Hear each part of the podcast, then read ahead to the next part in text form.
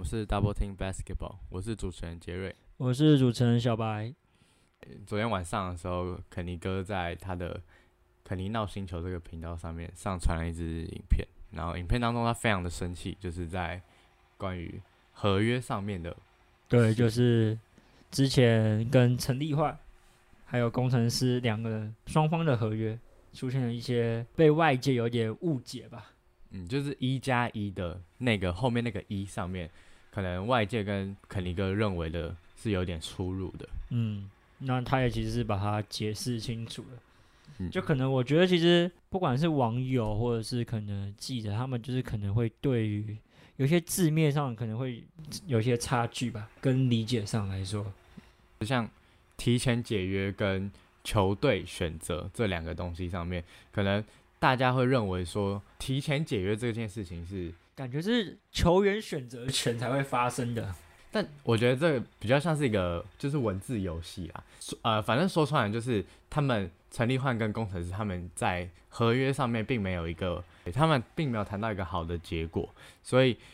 在他们协议之后，工程师就想说好，那既然我们协议没有结果，那我们就决定提前解约嘛。感觉是这样子，然后刚好可能陈立焕有这个想法，他先跟公司提出，呃，当然这就是我们猜测啊，就可能他有这个想法，他就先跟公公司提出这个想法。那刚好球队也有补强的人选，那可能在谈约的情况下，可能也没有到很顺利，那可能最后工程师决定放他走。那我觉得其实肯尼哥在影片里面，他其实讲到说，职业球员呃的流动性是非常常见的一个现象。那我也蛮同意这个点的。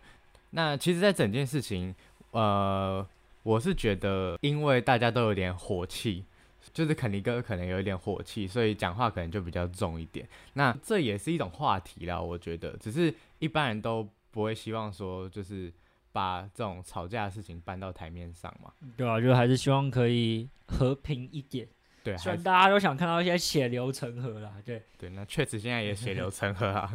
对啊，所以我觉得这是一个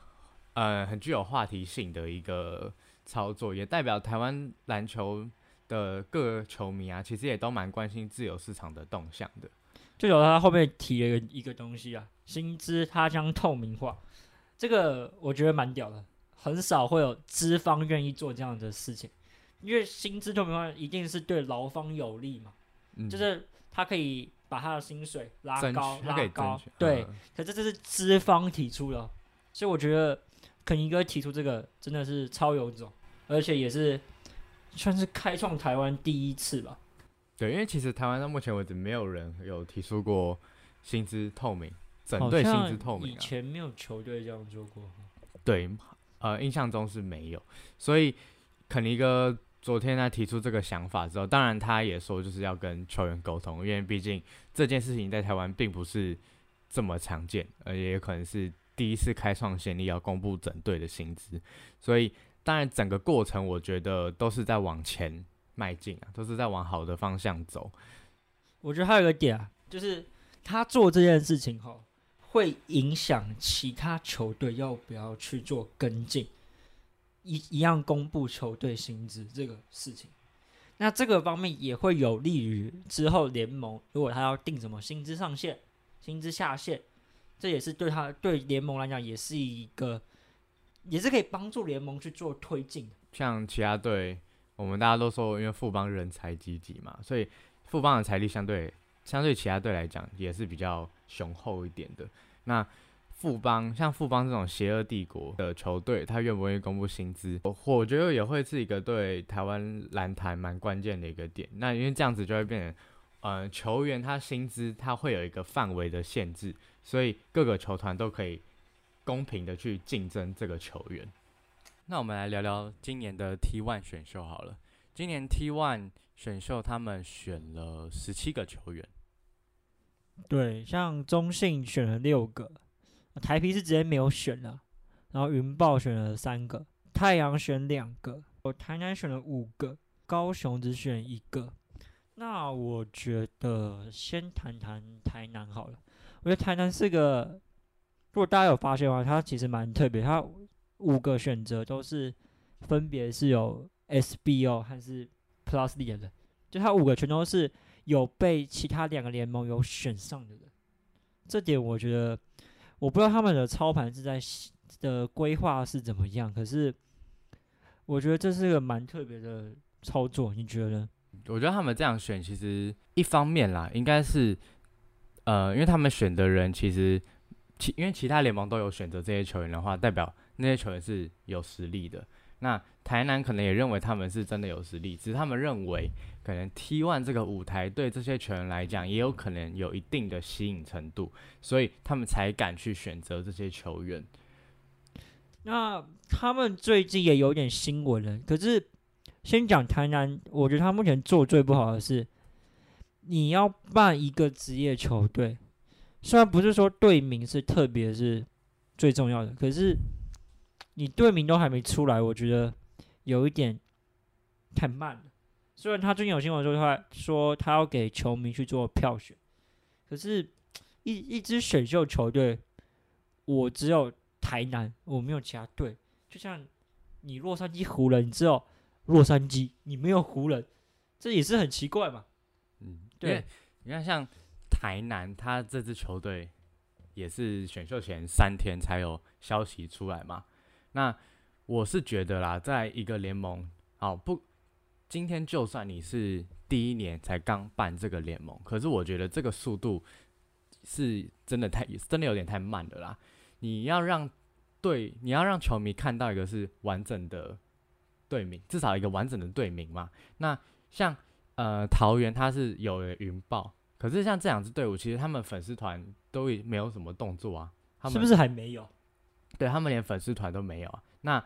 你看像其他球队，好，虽然 T One 动作是真的慢，可是像其他球队，因为很早就已经宣布要加入，所以他们至少有在粉丝团经营了一些行销。那可能也有累积了一些球迷，可是像这两支队伍就很临时，对我们球迷来讲就是很临时才进来，然后又马上加入选秀，这一切的一切就是很突然，会让球迷有点哎不知所不知所措的感觉。T1 有一个很大的一个问题就是说，诶，他们怎么是前三天又再多公布两队，而不是你应该是很早就要公布，而不是选秀前才在那里公布。嗯，就会让球迷觉得说，诶，这个制度你们是不是没有做好？好，那你说，呃，可能在这个时间轴上面，我觉得在嗯各个球队进来，应该它会有个期限，甚至在选秀之前，你应该是很早就要，我就是要很早确定这件事情啊。而且还有就是，正常来讲，新加盟球队应该会有一些规范。或是怎样怎样怎样，可是感觉他们就是在台面下做，我们台面上都没办法看得到。嗯，那这对球迷现在的观感来说，现在球迷都会希望能够参与这个联盟的成长，所以每个球迷都会希望说，哎，那我希望可以联盟这个制度出来之后，也让球迷知道，而不是像这种可能在台面下已经讲好了，最后突然上来的时候，是让球迷有一种。哎，你们都讲好了，那我们好像都没有参与到这件事情的感觉。那我们回到台南队身上，其实台南队最近几天是有一些新闻出来，他们目前预计是找成大体育馆来当他的主场，然后据说也有找到杨将，然后也与将近十名的球员有做签约了。那我比较好奇的是，哎，他说这十名球员是哪十名？他就说都会找一个偏属地主义台南的。好，那先不论他们是找哪些球员，那他们现在还没有粉丝专业，他们要怎么公布？他们是像海神一样一个一天一个一天一个吗？还是要怎么去做公布？我觉得这是一个很重要的，因为其实你不只要把就是球队要做得好打得好，他的球队的行销经营是很重要的。我们从工程师的例子就会知道。那他要是怎么去做这个行销？我觉得会是我后面的看点，也是我会对台南队的后面的评价。那桃园云豹的话，他目前选秀他也只选三个人，可是我们也不知道说，诶，他在选秀上，呃，他他在自由市场上他会去找哪些球员，能不能凑满十二个？虽然我们都知道，T one 感觉目前第一年他会都他会是以比较洋将然后外援为为主，对。可是基本上本土球员他还是要有一定的量才够。那素质如果太差的话，其实我觉得也对整个球赛品质会造成蛮大的影响。那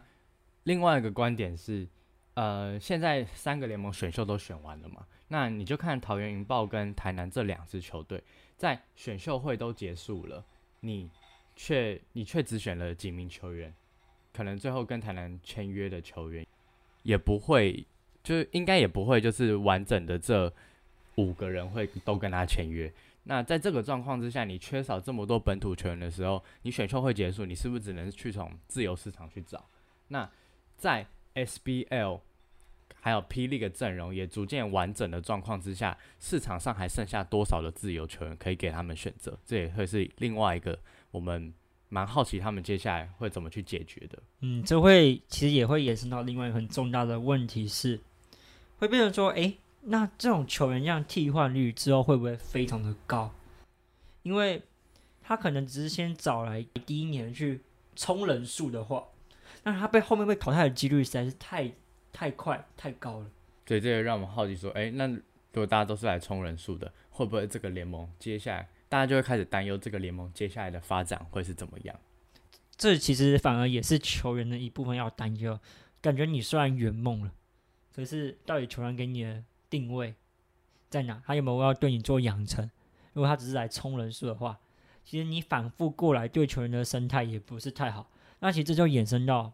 十七队在台湾会不会太多的问题？我觉得台湾拥有十七支职业球队是蛮不可思议的。十二支职业半支，哎，五五支半职业。对，那呃，因为之前 S SBL 这个半职业联赛，它也算是台湾最高殿堂嘛，所以假设我们姑且就算这三个联盟都是台湾呃最高殿堂的话，那我们要想的是。我们在台湾这个篮球生态底下，这十七支球队都能够拥有符合职业水准的球员吗？对，那如果我们如果先算 SBO 五支不谈的话，也还是有十二支职业球队。那感觉如果以现在的人来讲，呃，像我们举 T One，其实看到不管是云豹或者是台南，他们的成员组成，甚至台中太阳。我们都还是有点未知，或者是会令人担忧的，就会觉得说，感觉本土球员根本就不够啊。就是这点其实就很明显来看，就是其实十二支球队都有点太多了，何况我们又把 SBL 五支队伍加进去，而且目前来看，SBL 五支队伍的本土战力，搞不好应该是不会输给 T1 哦。所以看像今年的新北特工。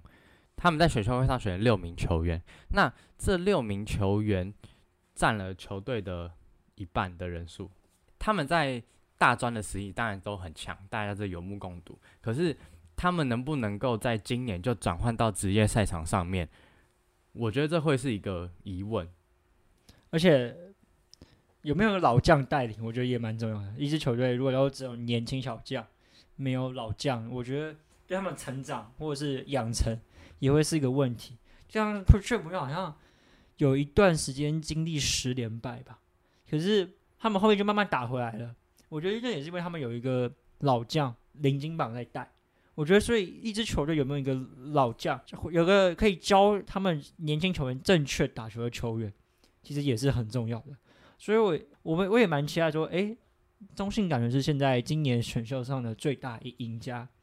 那他们在。后续的补强中，会不会找一些有一些有经验的球员去做他们帮忙？我觉得也也是一个很重要的一个点。所以，像现在今年选秀会上面有很多球队，其实都收获满满，都呃，他们都选到了自己心目中的球员，然后也从 U 也把很多 UBA 的好手都顺利了带进了台湾职业这个殿堂里面。可是，就变成说，在我们选秀会办的这么风光的情况之下。我们在真的赛季开打的时候，会不会这些球员也带来，也为这个新赛季注入了，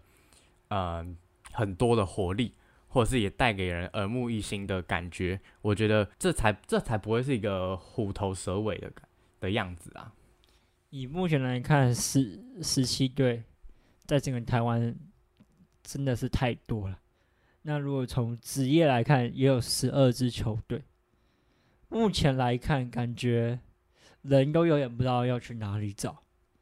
那感觉我自己觉得，感觉台湾可能八到十队会是最好的一个状况。呃，因为之前我们在看 SBL 的时候，它大概是七队，可那时候会有个出现一个问题，说，诶，好像选秀进来的球员都没有什么发挥的空间，除非你是特别突出，不然你大专首轮新秀进来都不见得会有上场机会。这可能就是反映到，诶，感觉队伍感觉太少，所以我不会觉得说，诶，七队感觉感觉是在台湾最适合的，我觉得可以可以拓展。目前来看，我觉得可能如果可以多从七队多延伸一个两队，呃，大概八到十队，我干我个人是觉得比较适合了。那不知道杰瑞觉得呢？就如同小白说的，我们从 SBL 来看的话，那时候很多上来的新秀的确因为受到了球员呃球团他们可能没有培养到，就没有空间去培养这名新秀，导致很多球员在。SBL 的头两个赛季打完，他们可能就呃离开篮坛了。那在今年很多球队状况之下，我觉得台湾可以去朝一个方向努力。那那个方向就是我们可能拓展到像刚刚小白讲的，可能十支球队左右。那也让足够的新秀有呃发展的空间。那另外一方面，我觉得台湾也要去重视的是球员的培养。那这个球员的培养。不光只是在我今天新秀选进来，在职业队里面的培养，那在职业队之外，是不是可能有一个发展联类似发展联盟的联赛，或者是青年队的规划，这才会是一个比较完整的篮球员培养的一个过程。但我觉得纵观来看啊，感觉 T One 这个这次选秀，我觉得。如果以节奏来看，我觉得是比 Plus D 好了，不知道你觉得怎样？但这但节奏节奏来讲，就是很快很明确。嗯，对。那可是很多球很多球迷，就很多网友，他们也在网络上面说：“诶，这个节奏快到让人看起来好像都是内定好的指名制，对，因为他们是用指名制的选秀去做选秀。对啊，指名指名制这个制度是从日本职棒引进过来的嘛？那指名制它会让整个选秀的过程变得很快、很流畅。可是因为之前我们在我们的 IG 文章也提过，说 T1 在子名字上面做了一些小小的更动，是如果有两支球团选择一个球员的话，是由球员去反选球团。那这就会让整个选秀的过程会让大家觉得说，诶，那我今天如果这个球员，反正我就是注定要选择。某一支球队了，那不管今天谁选我，我就选择他就好了。那就让选秀的过程缺乏了一点惊奇或趣味性，对不对？对，因为像日本职棒是用抽签来决定嘛，那这个会让整个选秀过程充满了未知性，大家觉得说，哎，这个好像很有话题性，很有看头的感觉。这可能也是因为他们一开始可能有些球员就已经跟球团说好了。那可能，所以他们才搬出这个指名字。那我觉得也可以看看，我觉得这这个选项其实没有没有不好，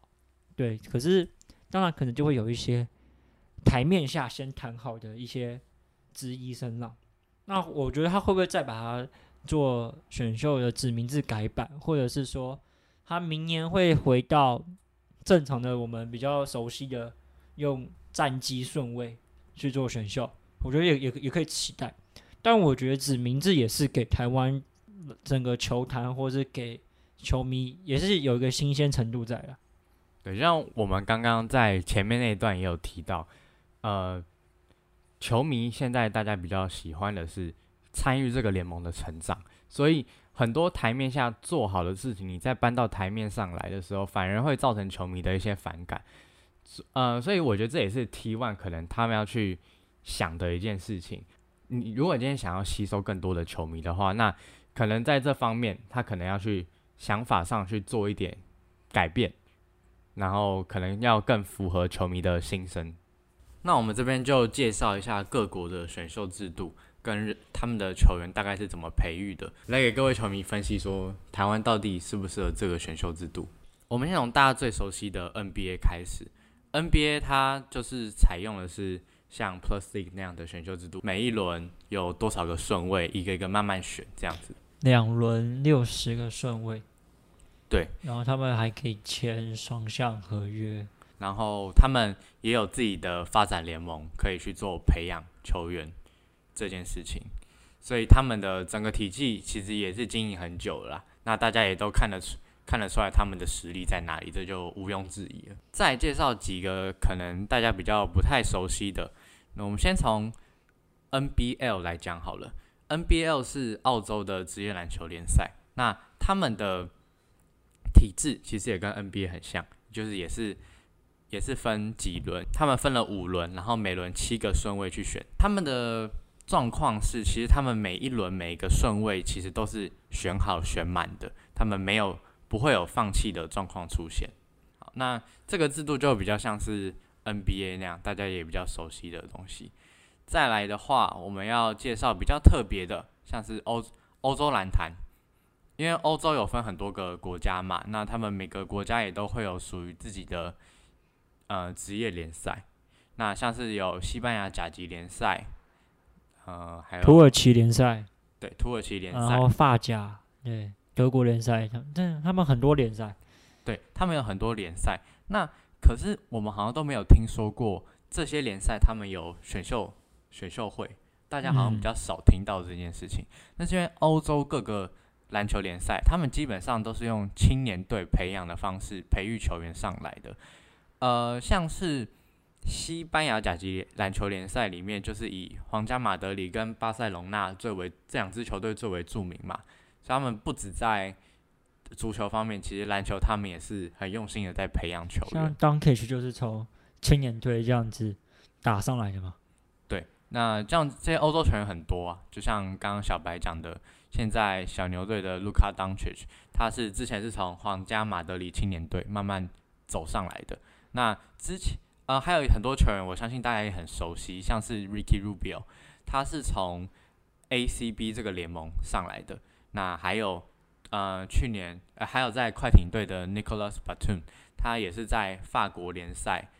里面的某一支球队的青年队。慢慢这样走上来，然后最后走到 NBA。其实欧洲球员大部分都是以这个形式去走，只下也有一些欧洲球员是，他可能就是高中、大学到美国去念，对。可是大部分你看到的，其实部分都还是以青年队的方式这样子慢慢上去的。然后像很多欧洲球员，其实，在 NBA 他们都是有一席之地的。就是其实你看现在 NBA，它是。越来越国际化，尤其其实你从东京奥运就可以知道，呃，先不论到底美国队到底是不是，哎，好像没有这么强了，这不是我们今天讨论主题。可是很明显可以看到，其实各国的篮球在不断的进步，欧洲球员也慢慢越来越多可以到可以到 NBA 了。像嗯，虽然他不是欧欧洲球员，可是他是像澳洲球员，今年马刺也有在。也是因为东京奥运签了一个澳洲中锋，对，那就是其实 NBA 已经有朝越来越国际化的趋势了。所以在欧洲的篮球联赛里面呢，它虽然它的曝光度没有像 NBA 那么高，因为他们的商业可能他们商业推广的行为没有那么强，可是我相信他们的职业联赛在世界上也是有一个很。蛮前面的实力所以呃，欧洲像他们是就是没有选秀嘛，就是全部都是靠青年队嘛。对他们基本上全部都是靠青年队培育上来。那如果你可能年纪很小，可是你打的很好，你还是随时都有可能上职业队。就这个例子就不用讲了嘛，就是卢卡汤卢卡当切什他的故事就是这样子。那这样会不会也有一点就是人才都会集中在一些强队身上？会不会就跟我们这次可能看到，可能跟指名字也有一点，可能会觉得说，好像人都在中性特工身上的那种感觉。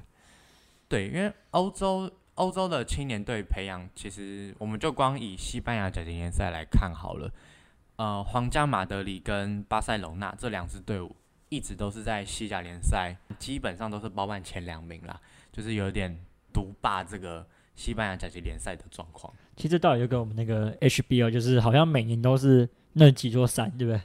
有点对有点像是那种概念啊。对，因为他们对对，他们培养出来的球员，可能在历史上面，他们就已经培养出很多好的球员，所以相对来讲，比较年轻的球员就会想要进去这个体系一样，复制这个成功的道路，所以就也会造成说，那我现在这这这个联赛好像都只有几支球队在台面上面而已。那那些比较缺乏资源的，他们可能可能，当然他们也要用一些其他方式啊，就可能他们强弱，这这我们也不确定啊，这可能也要请专业的。可是这样听起来感觉强弱就会比较一点明显吧？对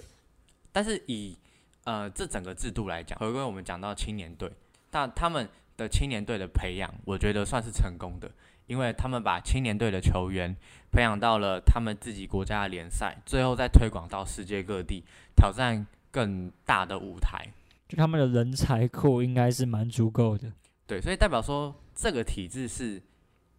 有机会成功的，而且已经有像欧洲篮球联赛、欧洲嗯、像欧洲各个职业联盟这样子的例子之下，就他们的基础已经打得很好了。对然后在中国中国篮球联赛 CBA，那 CBA 他们也是有选秀制度，那他们的选秀制度其实都跟 NBA 一样，就是有几轮，然后每轮要选可以选几个球员。可是，在 CBA 的历史上面，呃，选秀会基本上不会选到太多球员，那是因为他们各个职业球团也有自己的青年队可以去做培养。如果我没记错，是好像 CBA 也是选两轮，就是它是有点像像 NBA 那种状况，就是 CBA 它是总共选了两轮，然后每一轮是有二十个顺位，所以总共会有四十个，最多会有四十个球员被选上。可是，呃，因为中国在之前的状态是，他们都 CBA 每支球队都会有自己的青年队嘛，所以他们以前比较像是像欧洲联赛那样子，他们培养了青年队，培养了自己的呃职业球员，那等他们觉得他们有实力上到 CBA 之后，再把他们用签约的方式签下来，那这会导致在以前的 CBA 选秀会上面，很少人在很少人被选中。那近几年有有蛮大的转变是。这三四年吧，每一年选中的人数都创新高。那为什么会有这个改变呢？我们可以来看一下是，那时候姚明他，姚明是中国篮协的主席嘛，那他对 CBA 的选秀制度进行了改革，然后也把基础篮球的培养的重心也放在呃 CUBA 上面，就是中国的大学篮球联赛上面，所以近几年很多球员被选上，那那些球员都是来自于中国大学篮球联赛的球员，所以呃，这也代表说中国他们现在也开始重视的是学生篮球员，相信那些学生篮球员如果真的是很热爱打球，他们其实是有实力的。那这一方面，我觉得是也可以提升中国整体的篮球实力。就他们现在在由下到上这种，就是所谓的四级篮球上面，就是花了更多的心血下去了。对，因为毕竟中国人口很多嘛，那也不是每个人都可以打青年队，所以他们也是希望，也是希望可以从就是别的体系下面找出好的球员，然后让整个环境变得是一个更好的良性竞争。因为他们这样对球队的平均战力可能也会有所改善吗？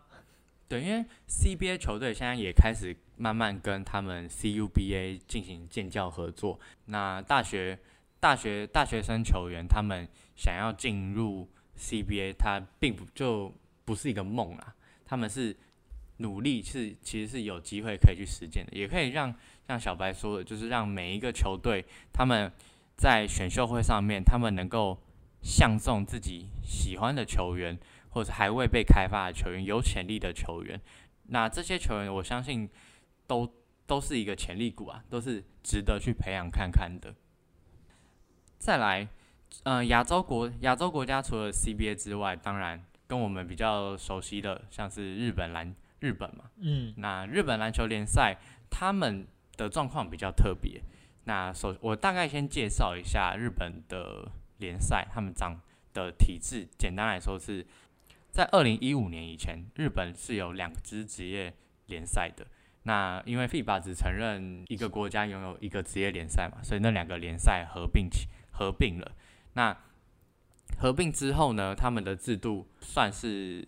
蛮开放的，就是他们也没有选秀会，就是想签什么球员就签什么球员，而且他们的联赛规模非常的大，他们总共分了三三个层级，就有点像是甲级、乙级、丙级联赛这样子。那每一个级的职业球队是有可能会被升上去，或者是就他们有所谓的升降制度了。对他们有所谓升降制度，所以这会让每支球队其实都不能，你就算在一级，你也不能掉以轻心，因为如果二级的球队集起直追的话，你是有可能被弄下去的。哦，这就跟我们那个 UBA 还蛮像的哈。对，UBA UBA 也分甲一、甲二嘛，嗯就，是都是让大家有机会可以去挑战这个比较高的成绩啊。日本篮球联赛他们没有选秀制度的原因，是因为他们除了三级联赛之外，联盟规定说每支球队必须要设立青年队来培养人才。那因为分三级嘛，分三个层级，那每一个层级基本上第一层第一级有二十支球队，第二级有十六支球队，第三级有十一支球队，所以你看它像这样子加起来，四十七啊。对，一个国家有四十七支球队。那当然有分，算有分级，不过这也代表说他们对于球员的需求是非常非常大的。但这样听起来好像蛮多国家都是走这种青年队的模式哦。但是像韩国的职业篮球联赛 KBL，他们就不是走青年队的模式，因为 KBL 它只有十支球队而已。那每支球队十二个人来算的话，其实一个国家韩国就只有一百二十多名的职业球员嘛，所以它这个入口是很门票是很窄的。我刚刚讲日本有四十七，对他们只有十支球队。日本有四十七，但是 KBL 就只有十二十支球队而已。那他们韩国 KBL 的制度就是选秀，那选秀的方式跟 NBA 就是一样，但是他们虽然入场券的门票很难拿，不过他们这些球员只要一拿到进入 KBL 的资格，他们的年薪其实是一般人没有办法达到的。像他们年薪平均起来，每个球员就至少达到了一亿韩元左右，大概是四百多万台币。所以感觉韩国是走的比较偏向精英主义模式的方式，在培养他的篮球员。对那他们的他们应该说是蛮重视蛮重视专业，可以讲说他们的国家蛮重视专业的。像不管是篮球员啦，整个联赛体制下，因为有很多工作人员嘛，那我们题外话讲个他们的裁判好了，他们的裁判其实也大概都会有七千到八千万韩元的收入，所以他们在球员跟裁判，然后整个联盟有在运行的各个在里面工作的人，他们其实都是蛮重视的。那我们讲了这么多国家，我们刚刚讲了欧洲，还有澳洲、中国、日本、韩国。那杰瑞，你自己觉得台湾要发展哪一种模式可能是最适合的？呃，我自己觉得从这些联盟看下来，我觉得台湾还是比较适合属于大家熟悉的 NBA 这种模式，那再搭配一个发展联盟这样子。可能就是说，譬如说，我们现在有有有个职业联赛球队嘛，那如果每一队都可以有一个发展联盟的球队，比如说假设啦，我只是假设他在半职业联盟的比比赛去打球，你是说这样的模式会比较好吗？对因为我们先看其他的模式好了。如果是青年，我们如果要培养青年队的话，我们可以看一下今年梦想家，他们也有他们也有青年队嘛，对不对？可是呃，台湾并不是每一支职业球队都有青年队，当然可能这只是因为草创期的关系，所以并不是每一支球队都已经耕耘到这么基层的地方。可是我们台湾是有 UBA 的，我们在国中、高中、大学的篮球成绩，我觉得其实是分的蛮完整跟清楚的。那青年队这个东西如果在加进来的话，我觉得反而会是打乱这个制度。而且你看。梦想家去年找的青年队的球员，其实他们都是在 UBA 已经发光发热过的球员，像是林俊杰，然后曾博玉，他们都曾经在 UBA 战场上面，或者是 HBL 战场上面，都已经是明星级的球员了。他们还需要那个舞台吗？就是其实他们已经证明过自己了。我觉得其实对啊，如果以说刚刚九哥讲发展联盟这个，就是可能至少要有一个呃。如果讲大队或小队好了，就如果他有他有一个发展联盟的球队，其实对他比较好，因为像很多球员从大学升到职业，他会有一个很大的一个撞墙期，像简佑哲也有撞墙期，还有嗯去年的周桂宇他也是有撞墙期，他们是需要有个有个地方去做磨练，嗯，去提前要先去适应这个强度。对，就是因为身职业的身体碰撞那个强度是更强的。那如果他有有一个这个地方帮他做一个磨练的话，搞不好或许在衔接上去会来得更好。对，因为呃，你要说 U U B A 他们的训练不太可能去。跟职业一模一样，毕竟他他们还是学生运动员，而且每一年都会有新一批的球员上来，所以他们不太可能把强度直接拉到跟职业一样，让可能要投入职业的球员有一个转换，在大学就有一个转换期，我觉得这是不太可能的。所以在台湾有这么多联盟并存的情况之下，我觉得如果之后会发展成一个一级，然后在每一个一级球队的底下。他们都再去创一个发展联盟，我觉得对球员的发展跟他们自信心上面的建立都会是比较好的。